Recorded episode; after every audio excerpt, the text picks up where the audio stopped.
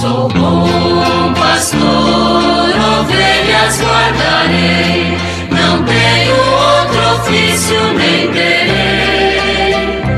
Quantas vidas eu tiver, eu lhes darei.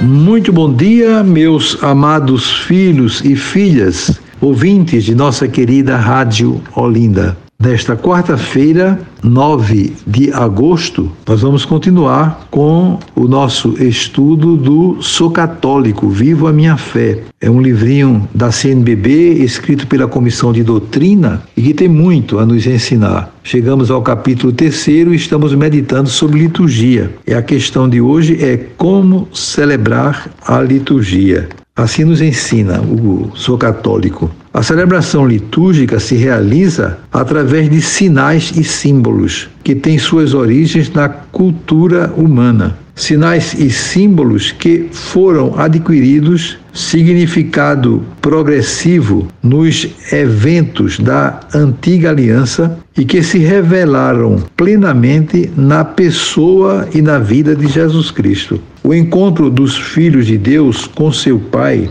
em Cristo e no Espírito Santo é uma experiência de fé e de vida. As ações litúrgicas ou ritos significam e celebram esse encontro vital através de palavras, de ações e do silêncio formam uma unidade ritual e significam o que a palavra de Deus exprime, a iniciativa gratuita de Deus e, ao mesmo tempo, a resposta de fé de seu povo. As palavras acompanham as ações sacramentais e expressam o seu sentido profundo. As ações são ações do próprio Cristo que, presente na comunidade celebrante, enquanto cabeça da igreja que é, seu corpo, santifica e anima na esperança. O canto e a música têm função própria na liturgia, devem estar estreitamente ligados com os momentos rituais, as celebrações. Sua finalidade principal é a glorificação de Deus e a santificação da Assembleia,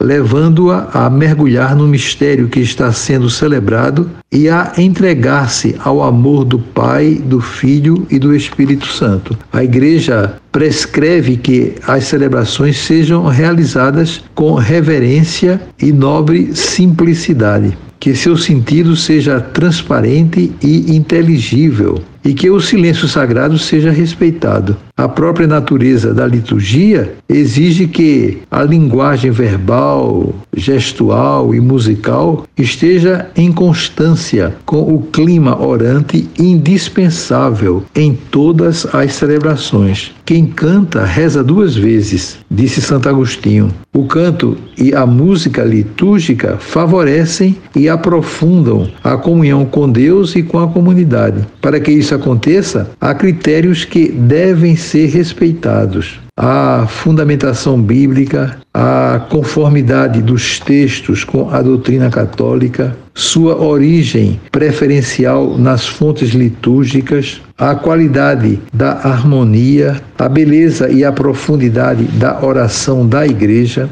a possibilidade de participação da Assembleia, a riqueza da expressão cultural do povo de Deus e o caráter sagrado e solene da celebração. Nós vemos aqui elencados vários pontos que são importantíssimos, sobretudo uma questão que eu gostaria de acentuar é o silêncio na liturgia. A gente precisa aprender, de fato, a celebrar também com momentos de silêncio para que as pessoas possam fazer uma reflexão interior, possam fazer uma oração pessoal e sair da liturgia cheios de Deus. Não podemos ficar todo o tempo é, cantando falando, mas precisamos também recuperar essa beleza que é o silêncio na liturgia, que muito nos enriquece, que nos faz muito bem e que nos ajudam, de fato, a caminhar espiritualmente de uma maneira assim mais profunda, mais consciente, mais verdadeira. Então eu desejo a vocês todos um dia muito feliz. Amanhã, se Deus quiser,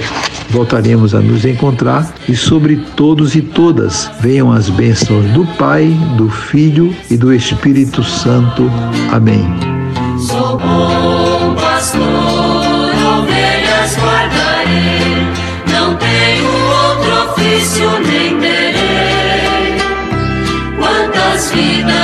Virgin